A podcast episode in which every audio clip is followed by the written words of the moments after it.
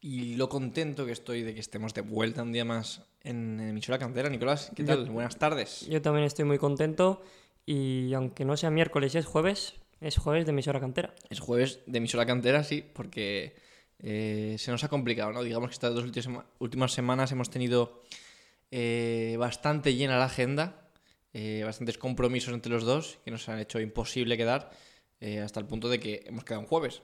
Sí, a ver, eh, os dirá lo que quiera Dani, pero ha sido por esperar eh, a ver qué hacía el Atlético, ¿no? Claro, el líder. claro, hay, claro. Que, hay, hay que respetar al líder. Era, era por no pronosticar nada, porque que todo claro, la, la íbamos sí, a liar. Y si yo digo que iba a ganar el Atlético, iba a perder. Claro, y dijimos que iba a ganar el Barça y, y ha pasado lo que ha pasado. Claro.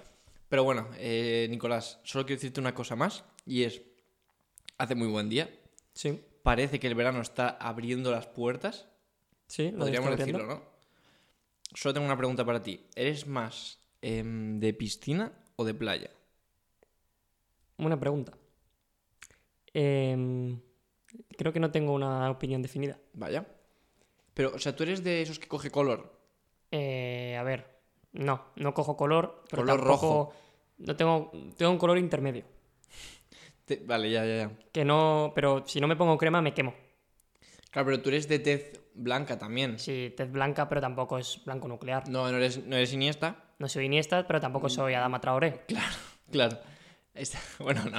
no, No, los dos son españoles, ¿a mí qué me cuentas? Vale, sí, sí. Los dos son de Albacete. Sí, sí.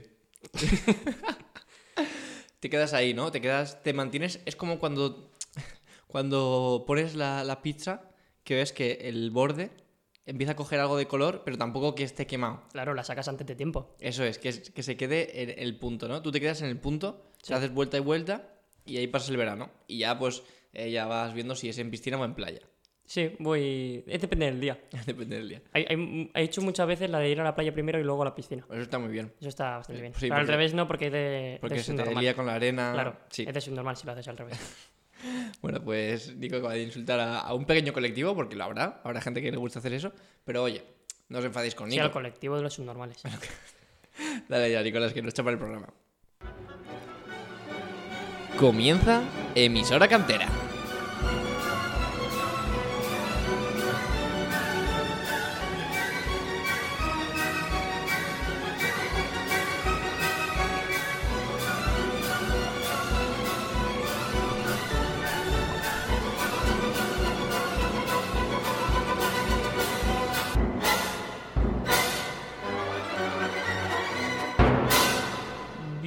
Bienvenidos a un nuevo programa en emisora cantera. Y pues eh, ya se está acercando el final de liga. mm, pasa un día y te pierdes cinco partidos de repente. Sí. Porque, porque sí, porque los chinos quieren ver los partidos y, y tú te los pierdes. De repente dices, bueno, eh, llego a casa de entrenar, estoy cansado. Que está jugando el Barça. ¿Cómo? Que está jugando el Barça. Claro, es que Dejadme un respiro, por favor. comentamos la semana pasada lo que esperábamos del eh, Barça Atlético y ya queda como que fue hace un mes. Y, y no es así, es que en una semana hay tres, hay tres, hay tres jornadas y te lo pierdes. Y te lo pierdes. Ahora, ¿qué hay que hacer? Comentamos ahora esta jornada, comentamos la siguiente, comentamos lo que pasó la anterior. Un cúmulo. un hacemos un cúmulo, una conclusión. una conclusión, ¿no? Un compendio. Sí, No sé si está bien dicho compendio. no, no lo sé. Pero tiramos para adelante. Em, a ver, el resumen es que el Barça se ha caído. Sí, no del todo, es como si lo dejan noqueado. Se ha caído. Se ha, se ha caído Se ha a- caído bastante. Sí, a ver, se ha caído, sí. Se ha caído. Que el Atlético de Madrid está a dos zancadas Hmm. de ser campeón, pero tiene de cerca al Real Madrid. Por lo tanto, que no se tropiece. Que no se tropiece, porque si se tropieza, el otro no va a tropezar. El otro no va a tropezar porque ya tropezó en Europa. Claro. Entonces ya Tropezó con, con, con Engolo. Con N'Golo Kanté y en ese, jugador no está en la liga. Menos mal. Menos bueno, menos mal. Menos mal, depende de para De qué, qué equipo, equipo, esté. exactamente. Claro, claro. Eh, bueno, yo creo que una conclusión de este final de carrera de liga es que la semana pasada se vio, mm, para mí, un Atlético un pelín superior al Barça, sobre todo la primera parte. Eh, la segunda parte es verdad que el Barça sí que llegó más. El Atlético ya dijo, bueno, el empate no está mal. No está, no está tan mal el empate. Sí, ¿no? pero tampoco estuvo incómodo defendiendo del todo. Sí que no, No. llegó a atacar, pero eh, también digamos que, que le favorecía más el empate al Atlético que al Barça. No, eso está claro. El Barça tenía que ganar sí o sí. El Atlético salió a ganar, pero eh, los últimos minutos ves que Messi de repente se le ilumina la cabeza, se va de 8, pues te, te da miedo. Ojo, eh. Porque yo creo, un golazo ese. yo creo que realmente la- el Atlético tenía como controlado al Barça, pero siempre había una vía de escape para el Barça que era Messi contra el mundo. Siempre. Desde hace, Menos desde- contra Oblak. Desde hace cinco años. Claro, desde hace cinco años. No es la primera vez que un partido que es de empate llega Messi en el minuto 83, por ejemplo, y dice, bueno, me Sí. apetece meter un gol. Y lo mete y, y claro, Y ya está, y te quedas con cara de tonto. y el Atlético dice, bueno, todo lo, to- lo he que he hecho mal. Claro. Y no ha hecho nada mal. Lo hizo bien Oblak, porque sacó Porque esa. es Y, y la falta también, que Sí. cuidado. Y eso, el Atlético se acerca más. eh, el empate en realidad no le valía, porque No, el no Madrid... le valía, pero era mejor, obviamente, que, que una, Claro, que derrota. una derrota. Y, y sabía que el, el Madrid-Sevilla podía ser un partido que, se, se le le complicara. complicara. Mm. Exactamente. Y se le complicó. Y se le complicó. Y aún le fue bien. Porque, o sea, bueno, ya hablaremos, pero eh, hubo bastante polémica con ese penalti que se le pita a Militao. Y al final consigue empatar en los últimos instantes con un gol de Hazard totalmente fortuito. Sí, sí, totalmente fortuito. Y también que en las después de esa jugada dices, bueno, ya está, 2-2. Así otra ya, ju- aún otra sí, jugada sí. y aún casi remonta al Madrid sí. Que, que, que podía haber, haberle dado la liga. Totalmente. Pero bueno, a falta, a falta de dos jornadas, el Madrid se enfrenta al Granada. Sí. Tiene que ir a Granada, eh, juega esta noche. Así que a ver qué, qué hace el Granada. A priori mm, no se juega nada. Vamos, sería una locura que llegase a Conference League, teniendo en cuenta que el Villarreal tendría que ganar la Europa League. Eh, pero bueno, en sorpresas te da la vida. Sí, El Granada le ganó. Bueno, sí, sí. para todo el Barça y No, no, ganó. ganó, ganó, ganó, ganó, es verdad. es, que, Le ganó el Barça, amigo. es que tengo en memoria el Levante. Levante Barça que también. Es que, es que que todo mal. Eh, voy a hacer un comunicado, Comunicado oficial. como culé. Comunicado oficial de Daniel Benítez. En estos tiempos, en estos momentos difíciles, como ¿te has visto las películas que, que Morgan Freeman sale como, como el, el ejército de Estados Unidos, ¿sabes? Y se pone ahí, caballeros, Hoy es el día. estamos ante la derrota más aplastante de la historia de la humanidad. Pero no tenemos que rendirnos. No, no, pues no va por ahí. Más, más bien es como, nos, nos la han liado, pero em, nadie se esperaba a esta altura de la liga estar aquí. No, mm, viendo cómo empezasteis, Por eso. no. Que digo que Ahora, lo lógico es que hubierais Que- aguantado toda la liga, sí, pero no. Sí, o sea, que digamos, ¿hay brotes verdes? Sí, mm, algo hay. Em, ¿Vale para ser un equipo competitivo a nivel nacional y a nivel europeo? A nivel nacional puede, a nivel europeo no. Sí, sí, antes de empezar la liga, sabiendo el equipo que tenía el Barça, nosotros eh, predijimos que el Barça ganaría la liga. Sí, Pero viendo cómo avanzó, la- sobre todo la primera vuelta de esta, era como, este, este Barça es imposible que gane la liga. era, era, era un, un sueño, casi, porque era como casi imposible eh, ver que el Barça remontara tanto. Cogió una buena dinámica, Muy buena dinámica, Muy- dinámica de campeón de liga. dinámica de campeón de liga, remontó, pero eh, lo que sobre todo le condena al Barça es no ser nada fiable en cuanto a, a, a partidos que se le complican al final o, o que son partidos que, que tienes que, que matar, pues de esos han habido muchos.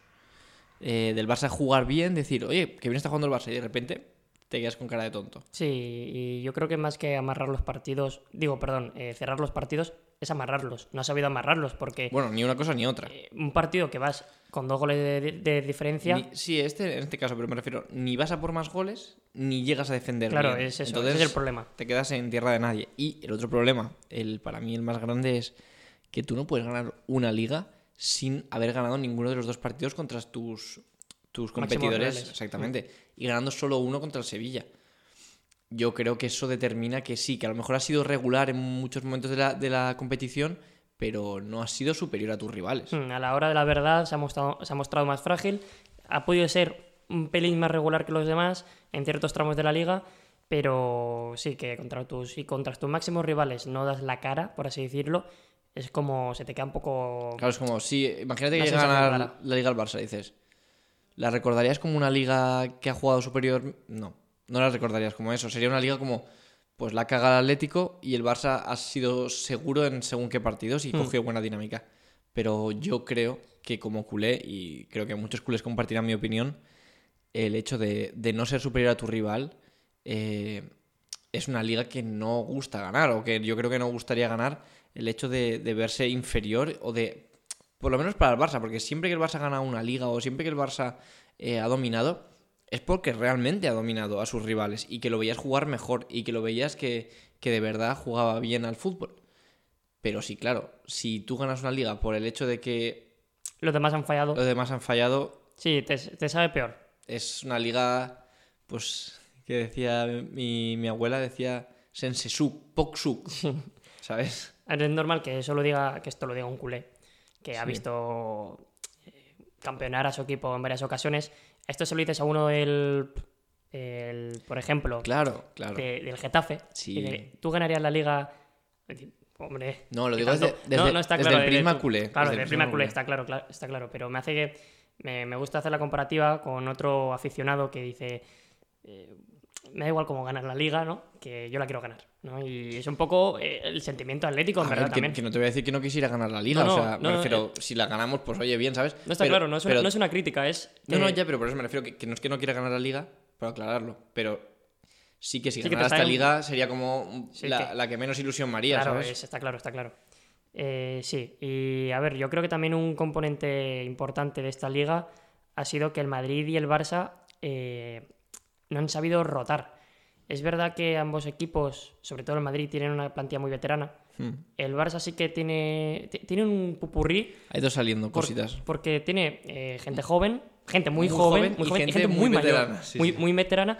Y claro, eh, ya no solo es no rotar a los veteranos, sino a los jóvenes, que porque sean jóvenes no quiere decir que aguanten los 38 partidos de liga todos los minutos, Sí. que es lo que le ha pasado. Pues, eh, Pedri ya llevaba unos partidos que se notaba bastante fatigado, eh, De Jong contra el Levante no podía más, Messi, a ver, no, no te voy a decir que estaba fatigado, pero porque digamos que no tiene ese sacrificio defensivo que, a lo- lo que se le pide a De Jong y a Pedri. Sí, pero igualmente eh, seguramente acuse el cansancio No, también. está claro, o sea, eh, acusarlo seguro que la acusa, pero se le nota más en el equipo a De Jong y a Pedri porque tienen otras obviamente. responsabilidades Sí, tácticas y en el Madrid ya es, es a la muy hora, de, a la hora, fi- a la hora de, de mantenerse bien físicamente, te refieres, ¿no? A la hora de correr, de... Al final Pedri y De Jong han corrido más que nadie en el equipo, Claro, prácticamente. Claro, y si, y si falla físicamente Messi, pues no lo vas a notar, igual lo notas en ataque, pero no lo notas eh, mucho, que si, lo- si falla De Jong, es que el, el equipo se rompe Sí, eh, que, defensivamente. que Messi prácticamente puede jugar medio andando y hacer un partidazo. de claro, también. porque mira contra el Atlético, mm, pegó tres carreras que fueron ocasiones de gol Sí. Y no tuvo que hacer mucho más. Y los demás jugadores sí que necesitan estar físicamente ah, a su plenitud. Bueno, eso también es bueno de Messi, ¿no? En plan, el, el hecho de que, de que sepa guardarse, por así decirlo, sepa administrarse, eh, pues a lo mejor en algunos partidos, eh, pues haciendo lo que toca, tal, eh, al final tiene 33 o 34 años y no puedes estar corriendo y presionando como en su momento se hacía. Claro, él se sabe reservar también porque no se le pide Claro. no si tuviera responsabilidades, vamos, tendría que haber sido cambiado bastante. Es lo que te iba a decir. Yo creo que puede. O sea, no es que no Messi no sepa correr o Messi eh, no pueda correr.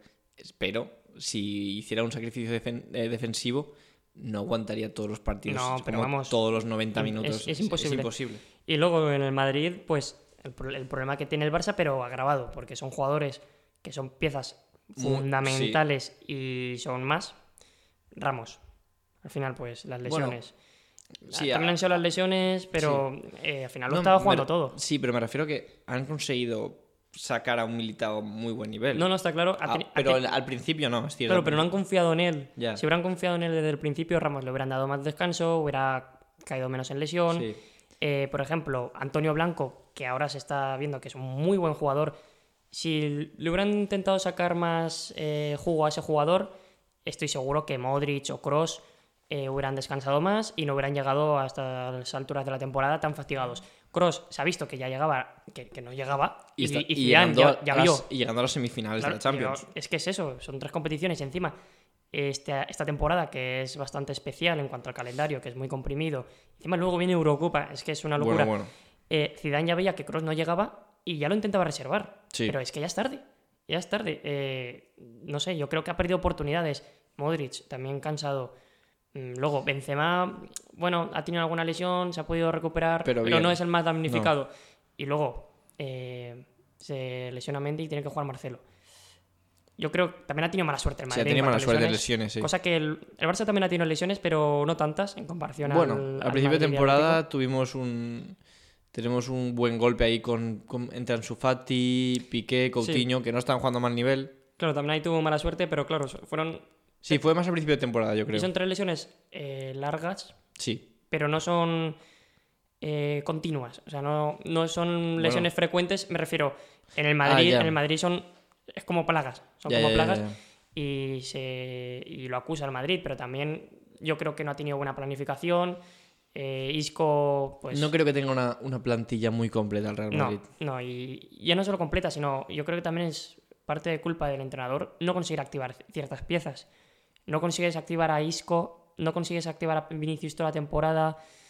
Mm, yo creo que por ahí también ha tenido parte de culpa y lo ha, no- lo ha notado. No lo tenía que notar, es que no era normal. es que eh, Modric y Kroos, el trabajo que hacen, no tienen un recambio como tal. Porque dices, sí, Valverde.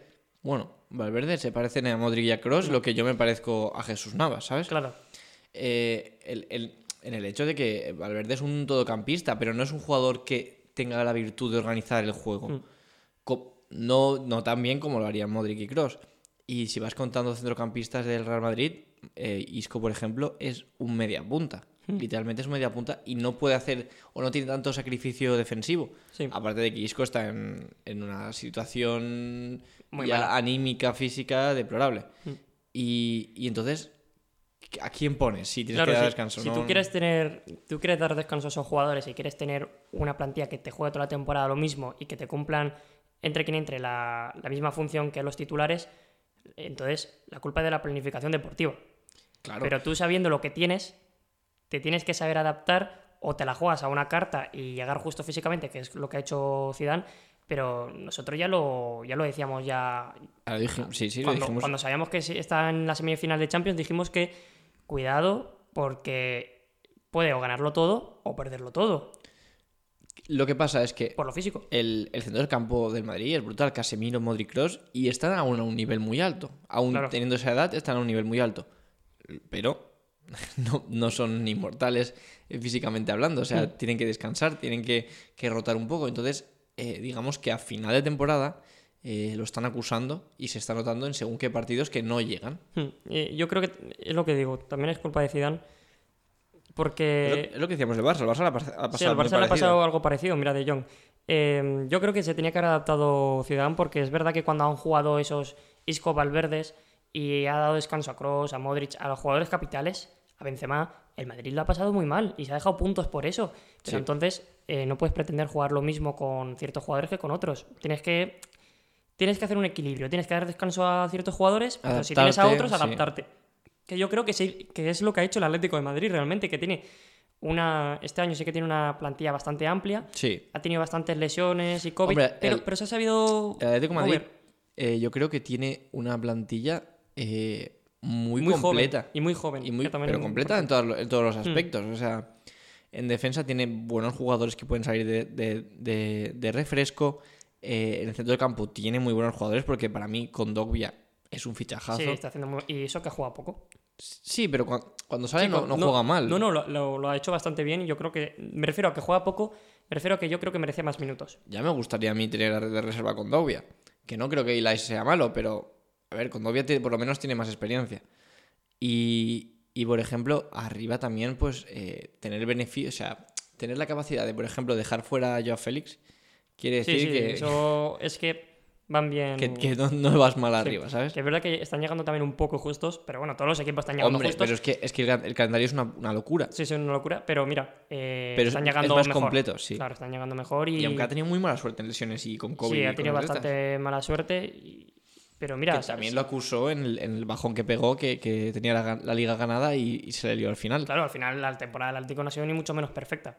Pero es verdad que se ha sabido adaptar, ha empleado bastantes y distintos sistemas, eh, ha sabido en tramos de la temporada jugar a, a- a no dominar con el balón y otros partidos sí. Por ejemplo, contra el Madrid, en el Wanda sí que salió a dominar el partido, contra el Barça salió a presionar Y luego otros partidos no, depende de los jugadores que tenía, porque, por ejemplo, el partido que hace en el Camp Nou, Mm. si no tiene a Carrasco, estoy seguro que no lo hace, pero vamos, ese planteamiento no lo puede hacer. Y el Cholo lo sabe y haría otro.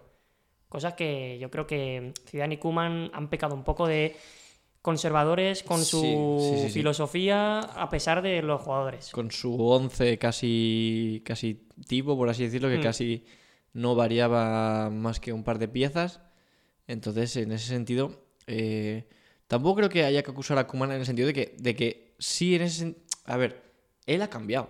Él ha, Sí, ha ha- intentado varias cosas. Lo que pasa es que cuando dio con la tecla ya no la ha cambiado. Claro, no lo ha cambiado, ese Claro. es el problema. Y, y que, por ejemplo, Sergio Roberto, si tú sabes que Sergio Roberto, por ejemplo, eh, ha tenido una mala temporada, ha, tenido, ha estado lesionado bastante Sí. tiempo, mm, no lo puedes meter de repente de interior izquierdo porque te apetezca. Sí. Es que yo creo que solo tiene que ver un entrenador. Yo creo que. O de central. Mira, a es mí- que de central, claro. el gol de Melero est- estaba cantadísimo. Pero es que no me parece. O sea, a ver, Sergio Roberto para mí es un jugadorazo. En el sentido de que siempre ha cumplido en cualquier posición que le has puesto. Pero lleva dos meses parado, tres meses, ya no sé cuánto lleva porque encadenó dos lesiones seguidas. Eh, no puedes esperar que esté a un nivel alto de competición, de ritmo de juego, para que te cumpla de central, Claro, de, es que es la- eso. de extre- de- de carrilero, de medio, en plan. No sé, yo creo que, que no hay que echarle. O sea, No, no, la culpa no es de Sergio es que he Roberto. visto un montón de gente. No, Sergio Roberto, es que Sergio Roberto. Yo, a ver, perdona. Sergio Roberto acaba de venir de una lesión y no puedes pedirle que sea. O sea, pon antes, te juro, que pones antes a Elias o pones antes a. A a- De Jong- a De Jong. a- bueno, o a Pjanic. eh, ahora creo que, que ha salido de la, Sí, sí. de la lesión, sí. creo. Sí, pero no Bueno, con él. Lo que sea, pero Sergio Roberto, eh, creo que, que ponerlo de central fue. Sí, yo creo que fue un error de Kuman. Obviamente no Eso de es. Sergio Roberto. Llega de una lesión y el chico llevaba tres años fácilmente jugando solo lateral, Sí. solo de lateral, y va y lo metes de central. Es que son cosas que tiene Kuman que, bueno, no sé, son, tiene cosas como por meter más jugadores de ataque voy a jugar mejor. Sí. Y no es así. Y claro, eh, Sergio Roberto será muy bueno, pero yo creo nunca, nunca, es cortito. nunca puede jugar de central. No. Y claro, en un balón aéreo pues se lo comió Melero. Claro. Que es que es lo más normal. La culpa Entonces- no es de Sergio Roberto. Y encima luego lo intentas corregir y lo metes de interior izquierdo. Eh, a ver. Es que lleva cinco años sin jugar ahí. es que, Y que siempre ha jugado mejor por derecha o de pivote. Claro. Que tampoco es un jugador y, y que no lleva una grúa importante ahora, ¿sabes? Entonces, Que para, para mí no es un jugador que, es- que, es- que sirva para ser titular en un Barça. Pero sí que es verdad que te puede funcionar muy bien en ciertos momentos. De lateral te funciona muy bien. Pero es que tú lo, puedes utilizar de lateral, pero luego de carrilero a lateral hay un paso. sí. Y no, para mí, Sergio Roberto no tiene la capacidad de desborde que tiene Claro. para jugar de carrilero, por ejemplo. No, Des es malísimo. Bueno, a ver. Dest es otro que también la pilla la circunstancia de, Des es malísimo. de que se ha creado una expectativa con él que no tocaba. No me gusta Des para nada. Mira que le salvé un momento, ¿eh? Pero es que no hace nada en ataque, no hace nada en defensa. Bueno, bueno, bueno. Sales el otro día, el otro día cuando te levantes sale y en el nada, acabas de salir y te tiran al suelo, tío. Y dices. Des, es que ya no... Bueno, da igual. Da igual. que, que el Barça eh, ha acusado mucho eh, también lo que estamos hablando del Madrid y eh, a lo mejor los, los jugadores que tendrían que sumar más o que por nombre tendrían que haber sumado más no han sumado. Eh, lo que podemos sacar en positivo es que han habido jovencitos, llama Araujo, llámale Mingueza, Sí. llámale Ilais, llámale Pedri, que, que han sabido eh, pues estar a, A la altura. a la altura bastante y algunos incluso destacar. Sí, yo creo que diría que esos jugadores realmente han salvado la temporada de Kuman. Sí, sí, sí, sí. Porque yo creo que si, si Koeman, primero, si Koeman sigue en el Barça, a mí me parecería un milagro. Yo, Y yo oh, creo que si sigue, sí. Si, si sigue es gracias a ellos. Hombre, ellos, la... bueno, Mingueza, tendrían que hacerle un altar. O Y sea, a, y a Pedri y a Ilai sí, le tienen que hacer un O altar. sea, me refiero que un jugador que es- viene del Barça B, que está jugando en segunda B, creo, ¿sí, no? Eh, sí, pero y- está, y está no en titular, ascenso, ¿eh? no titular. Y no titular. Que te, te lo pongas, si quieres, de lateral, de central, de central por la derecha, eh, y que te cumpla siempre, porque, vale, habrá tenido algún error, pero para mí Mingueza no tiene culpa de nada de lo que le pasa al Barça. No, y- Porque es Mingueza, o sea, me refiero claro no... que no, que no es un jugador al que le esperes gran cosa. Exactamente. Que no... Y, y yo creo que ha rendido bastante bien. Pero, por ejemplo, Araujo es que es una, es una bestia. Sí. Y, y yo creo que es de las cosas positivas que puede sacar el Barça que, que yo creo que en ese aspecto está mejor que el Madrid, de cara, digo, a un futuro. De cara a una de transición. cara a un sí. futuro, porque el Madrid también ha sacado brotes verdes, pero no, no sabe con si van a sí. claro, no saben si van a ser continuos. Pero la diferencia entre el Barça y el Madrid es que el Madrid tendrá margen de fichajes, el Barça no. El Barça El Barça no. lo tiene bastante complicado. Bueno, El- aunque se está hablando de algunos. sí, se está, sí, se pueden hablar de muchos. Bueno. Se pueden hablar de muchos, sí, Daniel, pero, yo creo, yo de creo- la realidad, Yo creo que va a llegar yo creo que el Kun. yo creo que el Kun también llegará, pero tendrán que hacer un sacrificio. Pues que- se hace. acto. No, no, se hace. Bueno, Entonces, me- no, no acabo de decir nombres que se vayan, el, ¿eh? el problema del Barça es que se tiene que rejuvener- rejuvenecer a medio plazo Bueno, pero que me da igual no ganar la liga en dos años más, Sí, Nicolás. sí, no, no, pero yo creo que ese es el plan, que se tiene que rejuvenecer a medio plazo y, y también sanearse económicamente. Luego, el Madrid, yo creo que sí que se puede rejuvenecer, se tiene que rejuvenecer ya el Madrid Sí, pues sí. y lo puede hacer, pero eh, Tie- tienen que hacer años de transición también, También. porque fichajes de golpe es- también es complicado. Eh, Además que no, ningún... ah, cuesta convencer a un jugador top para venir a un equipo que está a lo mejor en transición. Claro, es complicado. Es Por eso el año pasado yo sí que entendía al Cholo cuando decía que era un año de transición y mucha gente le criticaba, ¿no? No sé qué. Llegaron un montón de fichajes nuevos, mm, jugadores muy jóvenes. Entonces yo creo que eh, las próximas dos, tres ligas el Atlético lo ve bastante fuerte porque tiene un proyecto bastante sólido de Sí, jóvenes, de jugadores jóvenes, incluso sí. el Sevilla. Incluso el Sevilla, si no se le escapan, eso está claro. Si se le escapan, estamos hablando de otra cosa. Entonces, yo creo que a corto plazo Sevilla y Atlético van a salir muy beneficiados en las ligas. No digo que las vaya a ganar, pero digo que van a hacer muy buenas temporadas. El Madrid hay que ver cómo se recompone y el que lo veo más difícil a corto plazo es el Barça. A medio, no tanto porque se nota que tiene jugadores jóvenes que si no- Aunque no, se escapan, Yo creo que el Barça... no, siempre van a acabar peleándolo. No, y, todo, y pero- más que nada que, que, por ejemplo, eh, Ansu Fati puede sumar mucho. eh, si Messi se queda, si llega el Kun. No es un equipo malo para No, competir en- en- en- a nivel nacional. Yo creo que, que puede ser de los favoritos. toda- hombre, Sí, obviamente, siempre van a ser fav- Si se queda Messi, es favorito del Barça para ganar la liga. Pero es lo que tú dices, en plan, eh, sí que es cierto que a lo mejor no tienen tanto nombre o no tienen tanta experiencia o, o esa continui- continuidad que ha tenido muchos jugadores jóvenes en Atlético o en el Sevilla, que ya son eh, piezas fundamentales. Claro, yo digo a partir de ahora. O sea, digo, a partir del año que viene, eh, el Atlético y el Sevilla se van a ver reforzados Sí. por las plantillas que tienen. Y el Barça, Y que aún se- Mm, igual, igual se también- pueden reforzar más. claro, y aún se pueden reforzar más, es eso. Y el Barça también, puede ser que también se haga reforzado porque los jóvenes tendrán más experiencia, pero no tanto. Entonces yo creo que por eso el, el Sevilla y el Atlético tienen más beneficios. Em, pues a ver, yo creo que hemos analizado bastante bien lo, Sí, que, yo creo que- lo que pasa en la tabla de arriba. Sí. Em, Mm, a ver, una predicción tampoco te diría. Yo creo que ahora el Atlético lo tiene. eh, el favorito. es favorito. Que lo que hemos dicho, que no se tropiece, porque ya lo ha hecho y se la ha podido liar. eh, no se ha aprovechado ninguna oportunidad ni por parte del Madrid ni por parte del Barça para ponerse líderes. Eso que han estado dependiendo de ellos en, Sí, sí. en un par de jornadas, O más, ¿eh? pero nunca han acabado siendo No, no, no, líderes. O sea, nunca. Cuando han dependido de ellos mismos, nunca han- Es como que el Atlético eh, ha tenido una distancia muy larga en el liderato, pero siempre ha sido líder. El, el y, aunque haya fallado, el Barça era líder.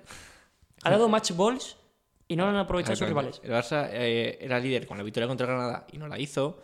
Era Ostras, que me cargo, me pongo nervioso. es que recuerdo ese partido y madre mía, Nicolás. Y era, era líder eh, ganando al, Al Granada. al Granada, era líder ganando al Atlético, también creo que... Sí, también era bueno, líder. Si, si empataba el, el- Claro, como empató el Madrid, pues hubiera sido líder. Hmm. El Madrid era líder ganando al Sevilla. Por ejemplo, eh, el Madrid creo que era líder también ganando. Ah, no me acuerdo. Em, pero No, un creo partido que, que- se escapa. Creo que era contra el Sevilla solo. ¿eh? No, no, pero había un par de partidos que se escaparon que fueron dos empates seguidos. No, puede que no fuera ahí que se pusiera líder. Bueno, pero han tenido match balls. Sí, han tenido match balls y no lo han, no lo han aprovechado y se resiste el Atlético. Claro. Ahora estaría gracioso que al final gane la Liga el gane, Madrid claro. después de todo lo que han perdonado y Quedan dos jornadas. Eh, al Atlético le queda em, el Valladolid. el Valladolid en la última jornada y esta jornada contra contra el ¿Granada? no contra los Asuna en casa. ¿Vale? Y al Real Madrid sí que le queda Granada Granada, eh, Athletic Club y, se- Villarreal. Villarreal, sí. Mm, no vamos a decir nada de los de los de los encuentros porque al final yo qué sé ahora cualquier equipo te la puede liar eh, sí que es cierto que por nombre a lo mejor Athletic Club Villarreal tiene más oportunidades, incluso Granada, de, de quitarle puntos al Real Madrid, pero teniendo que jugar el, el, el Atlético de Madrid contra un Osasuna, que no se juega nada, igual también te viene bien eso, y después con otro Valladolid que se juega la vida, igual en la, en última jornada, pues Puede pasar de todo. puede pasar de todo aún, sí. Y también donde puede pasar de todo es en la parte de abajo de la tabla, que Está- también Está muy está loca. muy eh. apretada. Está muy loca, Nicolás. El Eibar juega hoy contra el, Eibar- Betis. Pues que el Eibar, con la victoria, o sea, esas dos victorias, se planta a, a tres puntos de la salvación, creo, ¿no? O algo así. Eh, ahora mismo, si gana, si gana esta noche, Sí. está fuera. Me parece increíble. Ah, no, no, no, no estaría fuera por un punto. Porque Bueno, claro, ganó el Huesca ayer. Claro. Entonces, eh, si gana hoy el Eibar y el Valladolid no, no, no puntúa, se quedaría marcando el descenso por un punto El que Eibar. le saca el Huesca.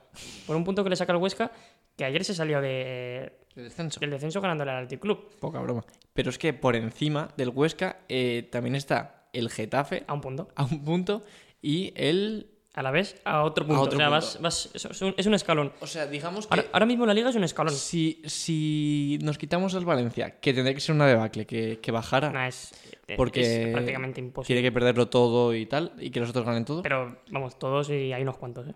Em, los equipos que se juegan el descenso ahora mismo y están más pegaditos son Alavés, A la vez, Getafe, Getafe, Huesca, Huesca. Valladolid, Elche y Eibar. Son muchos equipos que se juegan el descenso, Nicolás. Sí, sí, son bastantes y, y quedan dos jornadas Dos y algunos jornadas. tres. O sea, los únicos que no han jugado esta jornada todavía son el Eibar y el Valladolid. Y Que el, el Valladolid si gana se sale del descenso. el Valladolid si gana se sale el descenso. Y si empata no lo sé porque no, está, no sé cómo está con la Si verdad. empata no, porque está a dos puntos. Está a puntos de Hasta Huesca. dos puntos, vale. Sí. Entonces, eh, habrá Ojo, que eh. Ese puede- Habrá que ver porque juega contra el Villarreal, el Valladolid. Yo sigo pensando que el Huesca puede, puede salir de ahí. Yo confío en el Eibar. Es que me, Es da- que me- me haría mucha ilusión. Pero es claro, el Eibar es que lo tiene más complicado que los demás, ¿eh? Ya, no, obviamente está, está más complicado y en la última jornada contra el, El Barça. Barça. Pero tú imagínate que el Barça no se juegue nada. Y que le se deja ganar un poco. Ojalá, ¿eh? ¿Por qué no? Yo, yo, le- yo lo haría. Sí, no. Estaría bien. ¿no? Estaría feo. No sé. ¿Te imaginas en plan? eh, claro, pero es que. Aquí que. uf, es que está complicado, ¿eh? ¿A quién desciendes? claro, ¿a quién desciendes? Porque es que el Huesca también es, son buenchas. Sí, a ver. A ver, yo sinceramente eh, creo que acabará descendiendo el Elche. Lleva muy mala dinámica y a mí, yo qué sé, a mí es que Fran Escribano Ya. deja muy frío, ¿no? Sí, sí, sí. Yo también pienso igual. No, no me acaba. El Valladolid yo creo que va a luchar hasta el final. El Huesca yo creo que se podrá salvar. El Eibar lo tiene muy difícil. O sea, sería un milagro realmente que se salvara. Y es que el Alavés ha pillado también un pelín de buena dinámica. Está todo muy apretado. Puede pasar cualquier cosa. Yo creo que no- lo mejor que podemos hacer es no, No- no, no- no hacer ninguna nada. predicción. Porque la vamos a liar, vamos a agafar a, a los otros. Entonces, eh, mira, eh, que pase lo que tenga que pasar, igual que arriba, y, y ya lo contaremos y ya veremos lo que, lo que ha pasado. Si quieres, eh, también podemos hablar un poquito, ya que tenemos un bagaje bastante grande de lo que ha sido esta liga, que la hemos estado co- comentando aquí semana a semana. eh, ¿Quién podría ser el equipo revelación de esta liga? Sí, a ver, eh, primero vamos a definir ¿no? lo que es, vamos, creo que para nosotros el equipo revelación. Sí. Eh, se- sería aquel equipo que, que a priori No te esperabas te una función en la liga que ha acabado superando con creces. Eh, vamos, no es un equipo que lo haya hecho bien y ni que lo, lo haya hecho muy bien, sino que dices, Bueno, que, que lo ha hecho mejor de lo que esperabas. de lo que esperabas ya, ya está. está. Para mí, eh, yo lo tengo claro, sería el Cádiz. Porque Porque lo metimos en lo- es que descenso. lo, lo los metimos dos. en el descenso Sí. y las primeras temporadas, bueno, las primeras temporadas, las primeras jornadas, por cómo jugaba y cómo sacaba los partidos adelante, eh, lo veíamos bastante candidato porque era el, el- el equipo tipo Sí, eh, a descender de sí, poca sí. posesión, de sufrir todos los partidos, Ujú, una barbaridad. No un juego que domine. Vamos, pocas veces has visto al Cádiz siendo mejor que el rival en cuanto a, a fútbol y a cuanto crear a eh, dominio. peligro. Pero es que lo ha hecho muy bien. Ha sido un equipo que. Que sabía lo que tenía que hacer. que como empezó, ha acabado. O sea, ha- lo que yo he dicho, lo ha empleado toda la temporada, pero ha sido muy efectivo. Y esa ha sido la clave de. ha ganado al- Cádiz. Ha al- ganado al, Barça, al Barça, la Madrid. Madrid.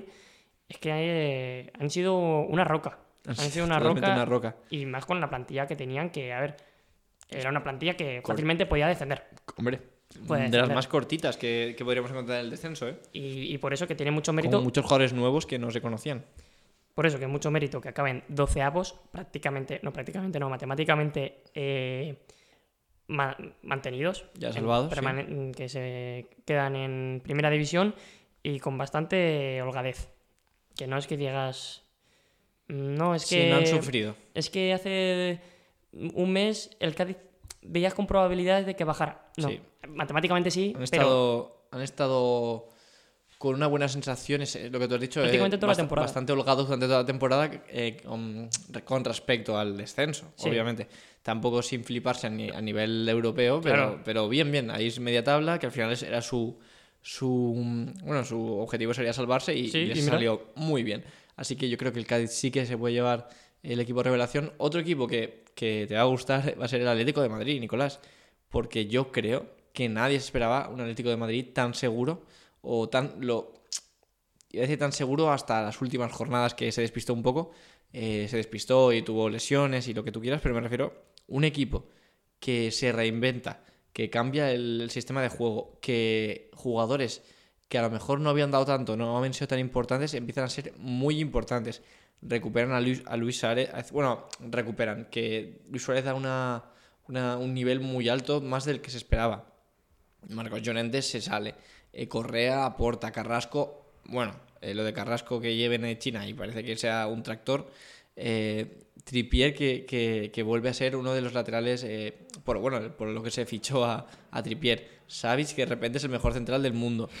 Eh, bueno, es un equipo súper completo y es un equipo que, que se ha reforzado bien, que tiene una buena plantilla y que nadie esperaba que, que fuera a ser líder eh, de- de- desde tan De pronto. que- jornada 9 o Claro, por ahí. Y que ha ido aguantando siendo líder hasta el día de hoy, que faltan dos jornadas para, para poder ganar esta liga. O sea que para mí sí que es sorpresa porque yo no me esperaba que el Hmm. Atlético fuera a luchar por la liga, la verdad. Sí, a ver, yo creo que el Atlético de Madrid eh, de las últimas temporadas se le exige que pelee con los grandes. Pero eso no es sinónimo a que se le exija ganar la liga. Y ha estado líder prácticamente toda la temporada. Y yo creo que pase lo que pase, eh, la, ga- gane la liga o no, eh, yo creo que habrá sido una buena temporada. Ahora, eso sí, viendo el margen que tenía, pues eh, muchos pensarán que es mala, liga, mala temporada. Yo creo que sería decepción porque la has tenido muy cerca y has tenido mucho margen, pero no con- vamos, empieza la temporada y tú dices, eh, en esta jornada estamos con tantos puntos, líderes y tal. Y dices, Lo firmas. vaya, vaya temporadón. Sí. Vaya temporadón. Ahora mismo te deja una sensación más fría, como decir, lo podías haber cerrado a la liga hace, hace más tiempo. Sí, lo que pasa es que eh, la liga es muy larga y ya lo hemos dicho que el Atlético de Madrid ha tenido mucha mala suerte con Sí. lesiones y, y también tema COVID, o sea que eh, se ha despistado, sí. Sí. ¿Ha aguantado? También. También. O sea, no, no se ha caído del todo. Y que, y que hay que tenerlo con perspectiva de la temporada pasada, una Claro. temporada que ya desde hace bastante tiempo que había renunciado a la liga, con un bagaje de puntos bastante menor. Es verdad que no tenían Luis Suárez, un Luis Suárez ha dado un punto, pero es que al final el Cholo yo creo que ha dado con la tecla de activar a Marcos Llorente ofensivamente, Lemar, que parecía que ya no se le esperaba para la causa, pues Ha eh, vuelto, sí. Y, y es que, ya te digo, Carrasco, que lo has mencionado, Savic, que está a un nivel Igual la, espectacular. la peor noticia es que Joao Félix no acaba. Arrancó muy bien, pero ahora no acaba de ser eh, fundamental para, para el equipo. Claro, a ver, igual a principio de temporada sí que lo fue, fue bastante Sí. importante, pero también se ha sabido reinventar en el sentido de que en- No le ha hecho falta. no la, he- no la ha echado en falta. Sí. Es verdad que yo creo que si lo activas y lo se puede adaptar mejor, es el jugador más diferencial de la plantilla, Seguramente. pero No teniéndolo oye, lo ha aguantado bien, sí. Claro, que no es que digas, "Uf, el Barça se ha lesionado Messi, Claro. ¿Y ahora qué, qué Tal hacemos? cual, tal ¿Qué cual. hacemos? El Cholo, pues, ha, ha intentado buscar de mil maneras y mil formas, eh, pues, plantear los partidos y sacarlos adelante. Y es verdad que ha defendido peor el área que otros años, pero bueno, todo tiene... También ha ido más al ataque claro, que otros todo tiene sus pros y sus contras. Este año sí que tenía jugadores y no se han cabezonado tanto en cerrarse atrás los 90 minutos y ha salido presionando, Bueno, presionando muchas veces ya lo, ya lo hacía antes, pero combinar, salir jugando, Jugando, sí. que también con esa defensa de tres y con Mario Hermoso pues le ha salido mejor. Y sí, yo creo que no se esperaba tan buena temporada. Eso es, por eso yo también lo marco como revelación. Mm, Y a ver, algún, un- algún equipo que se puede mencionar, pues a lo mejor eh, un Celta que estaba casi en descenso, que hasta casi plantado en Europa.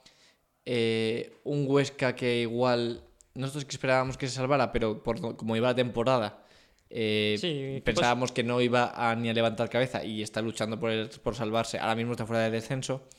Eh, esos dos equipos, eh, yo creo que, que a lo mejor han tenido ese como ese plus a mitad de temporada que les ha hecho han cambiado de chip. Sí, al igual que, por ejemplo, eh, el Barça si hubiera seguido con su buena racha, porque al final, en salir de ese, de ese pozo, que estabas el, el onceavo por ahí de la liga, que estabas, estar el 14 si no me equivoco. imagínate, Un partido menos, es verdad, Sí, pero, pero- sí. y acabas eh, haciendo Peleando una racha muy buena Mm. y peleando la liga hasta el final, pues mm, creo que también tiene un poco de mérito eso, tiene bastante mérito. eh, ahora bien, al final la cagas, bueno. Sí. Por eso tampoco es el equipo de revelación. Y obviamente no es equipo de revelación porque el Barça se le espera que gane que la gana liga. la liga, está claro. Pero sí que es una buena remontada. eh, por lo menos es una buena actitud que ha tenido el Barça. Si no era imposible llegar a, a pelear la liga, vamos. Sí, es así, porque al principio el Barça, como lo veías, decías, eh, es imposible que pueda competir la liga. Hace un cambio de mentalidad también Kuman, pero se le queda corto. Yo ahí sí que quiero destacar bastante al Chacho Coudet, que, Sí. que lo que llega al Celta prácticamente a mediados de temporada. Un poco antes igual, ¿no? un poco antes. El Celta está en una dinámica muy mala. Horrible. eh, Con muy buenos jugadores. con en muy- es que claro, es eso, tienes unos buenos jugadores, pero no. Estaba Oscar que. Que a ver, que ni fu ni fa. No. Llegó a salvar el Celta la temporada pasada con buenos resultados, pero no acababa de dar el salto y esta temporada se había caído bastante. Y el Chacho Coudet es que, mm, no sé, creo que he leído que si solo contáramos la segunda vuelta, el Celta creo que sería o quinto o cuarto. Que sí Es que es una locura. Y quinto o cuarto, que sí, el Celta tiene muy buena plantilla, pero es que en comparación al Betis y Villarreal, Obviamente, no, es, no, no se puede no- comparar. no tendrán que tener ese objetivo, pero real, siendo realistas, con Chacho de toda la temporada, más que lo hubiera disputado. Porque al final tienen jugadores que, que a lo mejor no tienen tanto nombre como otros en, en los equipos que tú has dicho, como Betis o Villarreal o la Real Sociedad, pero al final, yo qué sé, Denis Suárez es un buen jugador, eh, Brais Méndez es un buen jugador, Yago Aspas es de lo mejor Renato Tapia, otro jugador que, ha sido bastante revelación. eh, Fran Beltrán, no sé, Murillo. Son jugadores que, que- que te aportan bastante y que son muy capaces. Y, y Caudet, pues lo, lo ha sabido llevar muy bien. Sí, sobre todo con su, con su rombo, que, que en verdad sorprende porque ha llegado hasta jugando con Nolito de interior Sí, y, sí.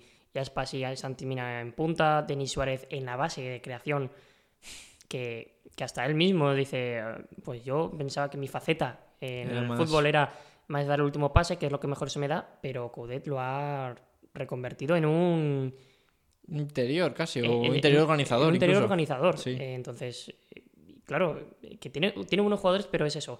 Al final, no solo las plantillas hacen ganar títulos o ganar Claro. o, o conseguir tus metas, sino el entrenador que sepa entender la La plantilla que tienes. juego, sí, exactamente. Entonces, yo creo que es eh, la mitad de un equipo es el entrenador. Y, y yo creo que. yo creo. yo- está justificado que, por ejemplo, en Alemania se pega tanto por un entrenador. Aquí en España está mal visto. Está Sí, a mí bastante mal me visto. parece una locura. Y, y en Bundesliga se paga bastante por un buen entrenador. Eh, por hablar del Huesca, por ejemplo, no creo que fuera un cambio radical. Yo creo que el cambio fue la suerte. O sea, o, o el acierto, porque el Huesca ya jugaba bien de antes. Sí, ya jugaba bien de antes. Y lo eh, decíamos, dijimos, qué pena sí. que el Huesca tal. Me acuerdo muchas veces que lo decíamos esto. Y, y bueno, pues al final ha conseguido eh, reactivarse también un poco con, con la llegada de. con la llegada del nuevo entrenador. Y al final, pues las cosas iban saliendo, acertados. Y están a punto de, de salvarse. Están a, a- a, bueno, pues a, a hacer dos buenas jornadas para salvarse. Sí, a ver, eh, a principio de temporada ya lo decíamos que jugaban bien, pero es verdad que yo creo que con, con Pacheta lo que ha conseguido el equipo que no tenía Mitchell es un plus en el carácter competitivo. Porque el Huesca sí jugaba muy bien, pero es verdad que tenía desconexiones defensivas que eran impropias de un, de un equipo de primera. Y pues Pacheta pues, ha implementado ese plus de competitividad Ujú. Y es que con ese sistema de, de tres centrales, con Dimitri Siovas, eh, Pulido y Babro, que, que ayer casi mete el gol de la temporada. Vaya, no, no lo vi. Una, una falta más lejos del centro del campo. ¿Cómo se llama? Babro, ese es el pero. Eh, una falta que es, que, que es para sacar en corto, porque está más lejos del centro del campo, como digo. eh, va caminando hacia el balón y Pacheta parece que le susurró. Prueba a ver. Chuta. Tiró, le pilló por sorpresa a Unai Simón al larguero. Poca broma, ¿eh? Eh, ¿Cómo has dicho se llama Babro? Babro. Ese. O sea, ¿tú crees que le habrán hecho la broma? Uy, qué Babro eres. No, no, la de. mm, Oye, eh, crack, ¿me das un poco de, de tus patatas fritas? Y dice, no, no te puedo dar mis patatas fritas. Y le dice el otro, va, bro. Ah, no. Está, está a nivel de, de Rubén Díaz, ¿eh? Sí. Bueno, eh, salimos de aquí rápidamente. Sí, sal de aquí. Si quieres como vas a- va a intentar salir el Huesca. Sí. Vamos a pasar, si quieres, con eh, algún equipo que nos podría haber decepcionado un poco. ¿Qué equipo crees que es el equipo de decepción o de los equipos de decepción de, de esta liga? A ver, en cuanto a plantilla no, pero en cuanto a temporadas anteriores, yo creo que el Getafe ha hecho una muy mala temporada. Sí. eh, que tú, si no tienes, la, no tienes la perspectiva de las últimas dos temporadas, dices que esté el Getafe, uy, cuidado, que no esté el Getafe ni te sorprende ahí porque dices, tiene una plantilla, a ver, no es que la tenga, no es que tenga una plantilla corta, pero no tiene jugadores de demasiada calidad. Es verdad que esta temporada Sí, ha adquirido a Leñá Sí, y ataque son- cubo a mediados de temporada. Son descartes de otros equipos, igual. Claro, sí. Y no dices que estén ahí, no te sorprende. Pero claro, es que hace eh, una temporada Y otra, la eh, otra anterior. estabas en cuartos de en final. Europa. En cuartos de final Sí. contra Inter de Milán. Sí, sí. Es Y, que y en Liga quedando en, en- el año casi en Europa. pasado eh, nada quedaron Europa. octavos a puntos de Europa. League. Es que, claro, tú ves eso Es un y, cambio la, y la muy plantilla, grande. la plantilla no es la misma, exactamente. La plantilla es la misma. Entonces dices, ¿qué, qué, qué puede pasar? Pues eh, que se lo pregunten a Bordalas. Es. Dinámicas. eh, Mira, que no llegue a Europa no lo consideraría fracaso porque el Betis tenía un proyecto más no. ambicioso. El Villarreal, es que era sorprendente que estuviera en, Vi- en Sí. Europa, pero ahora a jugarse las- el- la permanencia es un poco radical, ¿no? Ese cambio. Sí, podríamos llamar al, al Getafe por, por lo que veníamos viendo en las últimas temporadas el equipo de excepción. Sí, la verdad es que sí. Que sigue manteniendo su estilo de presionar, de morder, eh, alguna, me- alguna vez más que otra vez, Sí, porque sepa, sí, sí. tenían un juego que no era muy, muy agradable para las tibias rivales y tobillos rivales, pero oye, sacaba el resultado en las últimas Como la temporadas. canción, ¿tú sabes la canción de el You Never Walk Alone? Sí, Es que nuestros compañeros de la media inglesa, sí, compañeros. eh, sí, claro, nuestros amigos, e hicieron una canción eh, parecida, pero que decía You Never Walk Again. Claro. Pues Claro. es lo que el Es lo Getafe... que, lo que cantaba Niom a sus jugadores, Exacto. a los rivales. You never walk again. Claro. Sí, sí, tal cual. Bueno, y mm, pues ese yo creo que sería el equipo más decepcionante de la liga porque los demás eh, no han sido una locura en el sentido de que no han hecho algo tan, tan diferente a lo que nosotros nos esperábamos. Hmm, en su línea. Sí, A ver, al final, el Eibar normalmente otras temporadas se salvaba antes, estaba no- más tranquilo, pero es que, pero es eh, que no es... no es un equipo que, es, que piensas que vaya a, a estar sobrado a final de temporada. No. Y el Valencia no te pensabas que fuera... El Valencia no, sabías que no iba a competir por Europa. eh, Y aunque, que va a estar de, a- de normal sí, de normal sí, pero sabiendo la catástrofe que había Por eso, pasado, por eso. Que es verdad que igual sí que. Igual tendría que haber estado un poco por encima. Igual por encima de Cádiz, obviamente. Sí. Pero bueno, tampoco es un. es- no ha bajado tantos escalones. Creo que, que cuando hablamos de ello dijimos que se salvaría, Sí. pero que... Tranquilamente. Pero que, con- pero que ojo, Yo esperaría que se. Yo esperaba que se. Que se antes, salvasen un, un poco antes. Yo también. Pero bueno, Pero no es una- sí, no es decepción, No es decepción. no es decepción. Y si quieres, eh, pasamos también a nombrar algún jugador que nos haya podido sorprender en la liga. Eh, si quieres, eh, pasamos con jugadores revelación. Yo creo que uno, como tal, es Pedri, que Sí. hace un año no sabías quién era. Estaba en Las Palmas. Y se oía hablar, yo lo escuché hablar, Pedri y tal, no sé qué, sí. Pero que juegue prácticamente todos los partidos de, de- de liga de titular, eh, me parece... De, de la noche a la mañana. Si es una revelación, pues Sí, no sé sí, qué sí. revelación ya. Sí, bastante revelación. Es verdad que ahora ha bajado el nivel, pero es, es que es normal. Sí. Eh, y también irá acompañado de lo físico, como hemos comentado antes. Pero es que al principio de temporada estaba a un nivel espectacular. Sí.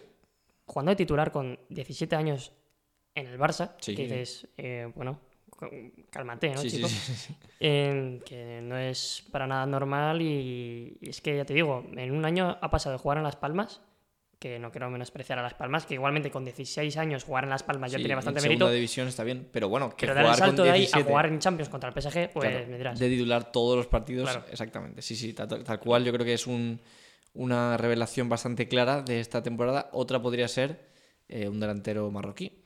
Sí, Youssef Enesiri, que, que a ver, eh, a mí en el Leganés me parecía un buen delantero, pero, pero es que yo creo que nadie se esperaba No, que metiese la, la friolera cantidad de 18 goles que lleva hasta ahora con el Sevilla. ni él, ¿eh? No, ni él. Ni él. Porque encima, es que, a ver, el fichaje para el Sevilla yo no lo veía con malos ojos, pero no como titular. No, Lo veía como un jugador que, bueno, te, puede, te puede ayudar, eso es. pero es que encima no era, no ha sido También- titular toda la temporada. También te digo que la suerte le ha sonreído. Sí, le ha sonreído. Vale. Sí. Pero, pero pero 18 no, goles no se, no se meten de suerte. suerte, no, no. no. Pero que digamos que la, la suerte le ha ayudado a lo mejor tener esa seguridad o esa racha buena. Que no es mal delantero, obviamente que no. Pero también. A ver, yo pondría la mano en el fuego porque Nesiri no es un jugador top. No, a ver, yo- para mí no es un. No sé, no es un delantero para. Es que ni para titular para el Sevilla. No. Pero Yo- mira, Para mí, ¿eh? También. para ha sido la referencia ofensiva que no ha sido, por ejemplo, este año Campos, que el año pasado sí fue. Sí. Y es que, es que 18 goles, ¿eh? No, no, se 18 dice goles, se dice pronto, Ha sí, metido sí. Luis Suárez 19. Sí, sí, sí. Que po- se dice muy pronto. Poca broma, poca broma. Y después el otro, otro delantero que, que nadie sabía quién era, Rafa Mir. Y, y es bastante culpable de, de la recuperación del Huesca. Sí, mira que a principio de temporada, eh, cuando, cuando el Huesca con Mitchell jugaba, a mí ya me sorprendía que jugase eh, a una Sí. banda. Es que jugaba, Se abría mucho. o sea, eh, jugaba como extremo prácticamente y por características de jugador, eh, tú ves a ese tipo de jugador alto, potente, Y eh, que remata bien de cabeza, punta. que no es que tenga el desborde Sí. en una de sus cualidades. Em, lo, lo veías raro sí. en- y tú dices, lo más natural es que acabe siendo un delantero centro. Pues ha acabado bastante tarde siendo delantero puro y titular, porque tampoco es que haya sido titular indiscutible. Claro, tú lo has metido una, una vez lo has metido ahí y te empieza a, ma- a marcar goles, no hay quien lo mueva. No hay que lo y mueva, encima, tal cual. goles de, de mucha calidad de delantero top. Sí, de- delantero, sí, sí, delantero que es muy joven, eh, Rafa Mir. Eh, delantero bueno, delantero que, que tiene proyección para, para ser bueno. No sabemos ya a qué nivel, pero vamos, para estar en primera de sobra, vamos. 23 añitos, yo creo que. Yo creo que puede hacer carrera en primera en un equipo Medio decente, ¿no? Mm, Decente, te, te diría eh, delantero de un Villarreal. Iba a decir Villarreal, Vill- eh, te lo juro. Y no me pareciera ninguna locura, no digo ahora que vaya para la selección, En pero algún momento. yo te digo que igual, si sigue a este nivel, El Fernando Llorente de ahora, el ¿no? Fernando Llorente, Sí, te entiendo, sí, sí. pero podría- bueno, es bastante diferente, pero sí. Sí, me Sí, explico. te, sí. te he explicado. En cuanto a, a rol en la selección, Sí, en cuanto a tener un rol diferente en el, en el, en el equipo. Sí. sí, sí, sí. sí. yo creo que mm, no, no me extrañaría que en cuanto a proyección en pocos años fuera superior a Álvaro Morata y acabara yendo a la selección. No me extrañaría nada. Bueno, Que es verdad que llevarlo ahora es un poco descabellado Sí, no, no, porque, ahora no lo porque llevaría. has visto una temporada, ya ha tenido media temporada buena. Pero que, que bien, que de momento Sí. bien. Vamos a ver qué tal, pero que de momento bien. Y si quieres, en cuanto a decepción, Nicolás, em, yo creo que antes lo hemos estado hablando y no tenemos como tal un jugador que digas, ¡guau! ¡Qué decepción me ha dado! Como mucho pensar en Hazard, pero tampoco es decepción porque tampoco te esperabas que hiciera una buena temporada como tal. A ver, yo creo que sí que dudé en decir, eh, igual este es el año de Hazard, tal. Pero desde el principio de. Sí, me suena que en las predicciones que hicimos, Dijimos algo de creo Hazard. que, tú dijiste, creo que, no sé si jugador revelación o qué, pero Es algo creo que lo llegué a cambiar. Pues sí, Creo que llegué a poner a Dembélé al final. no sé, lo tenemos que escuchar, ¿eh? Lo tenemos que escuchar porque Lo nos vamos a llevar bastantes sorpresas. Sí. Pero bueno, que sí, que yo pensaba que Hazard tal, pero desde que empezó la temporada se vio que Hazard No. no, iba a tirar para arriba. Y entonces ya ahí la de- no es que sea decepción, sino un ver, año más es, malo. Es un año decepcionante. Eso pero como catalogarlo como el jugador decepción de la liga, igual es un abuso. Sí, porque tampoco te esperabas tanto. O sea, Claro, ya, no. no. ya no tenías expectativas tan Un altas. jugador que digas, buah, la va a romper. Y no, no está. Eh, no sé. Alguno más que decir, no sé. A ver, jugadores que han decepcionado, yo creo que serían Hazard, Joao Félix. mm, Incluso en algún momento Dembélé. Sí. No, es que, Es que no- es no que no son jugadores. Porque te esperas de ellos cosas buenas, pero tampoco te esperas que, que sean top, top, top. O sea, di- dices, ¿tienen condiciones para ser top? Sí. Pero no me sorprendería que no lo fueran. Claro, es- que, que porque entonces- le cuestan adaptarse, Eso otro por es. las lesiones, porque no se cuida. Y a ver, un jugador, por ejemplo, que me esperaba más y me hubiera gustado verlo más es Pervis Estupiñán, que, yo cuando fichó por el Villarreal digo, jugador muy bueno y titular para el Villarreal. Y que empezó jugando no, muy bien, la verdad. Jugando, jugando bien, pero es que Pedraza está jugando aún mejor. Entonces, la que te lo he puesto, Pero tampoco es como decepción como tal. claro, no, no es, es que ya te digo, catalogarlo como jugador de excepción no lo veo justo, pero es verdad que me esperaba más, ¿Quién igual que de? Taque Cubo. Me esperaba más en el Villarreal y no. Sí, no, también no encajando. recalar en el Getafe. No es buena idea, no es buena idea. Si quieres jugar al fútbol, no es buena idea. Claro. Si, si quieres walk again, eh, Sí, sí.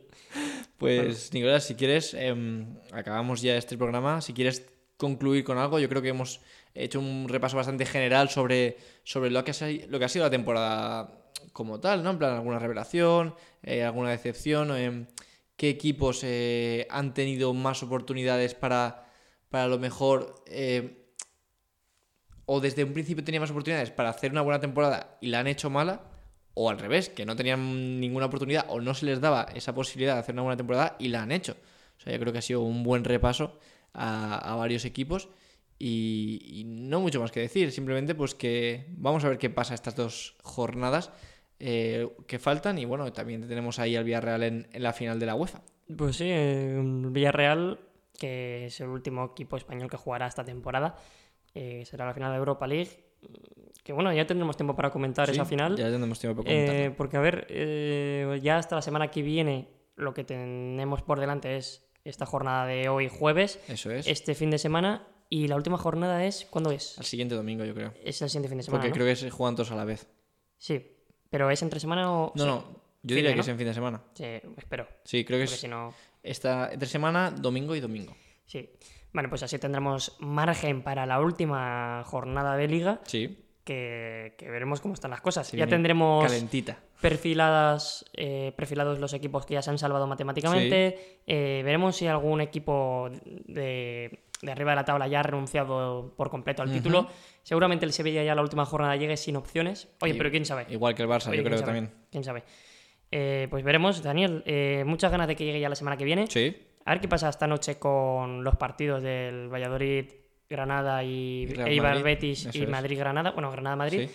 Eh, pues nada, nada más que decir. ¿Tú tienes, que, algo, ¿tú tienes algo que decir? Eh, ya está. Mucho que tenía ganas de volver a mi sola cantera, de estar hablando un Sí, poquito a- aquí contigo, Nicolás. No, ha sido un placer que vengas. No te preocupes. Y ¿Eres el presentador? si quieres, te doy el privilegio como invitado a que digas dónde nos pueden escuchar. ¿Qué, qué- espera, ¿qué somos? ¿Somos, ¿Somos presentadores? ¿Somos copresentadores? ¿Quién es el colaborador? El colaborador ¿Somos co-colaboradores? o colaboradores. que parece que lo digo un tartamudo, ¿eh? Pues aquí el, un co- co-colaborador eh, se despide y dice que nos podéis escuchar, como cada semana digo, en cualquier eh, plataforma de podcast, ya sea emisora, iba a decir emisora cantera, ¿te imaginas? Una nueva plataforma de podcast. es una ¿eh? plataforma ya. Sí. No, eh, pues en iBox, Spotify, Apple Podcast y demás eh, plataformas de podcast, pues ahí ponéis emisora cantera y estamos nosotros, pues aquí eh, al pie del cañón en el momento del fútbol. Sí, también decir que nos pueden seguir en redes sociales, tanto en Instagram como en Twitter, en arroba emisora cantera. Ahí apareceremos y pues nada más que decir que mucha suerte a todos los equipos de la liga y nada, pues eh, hasta la semana que viene. Hasta la semana que viene.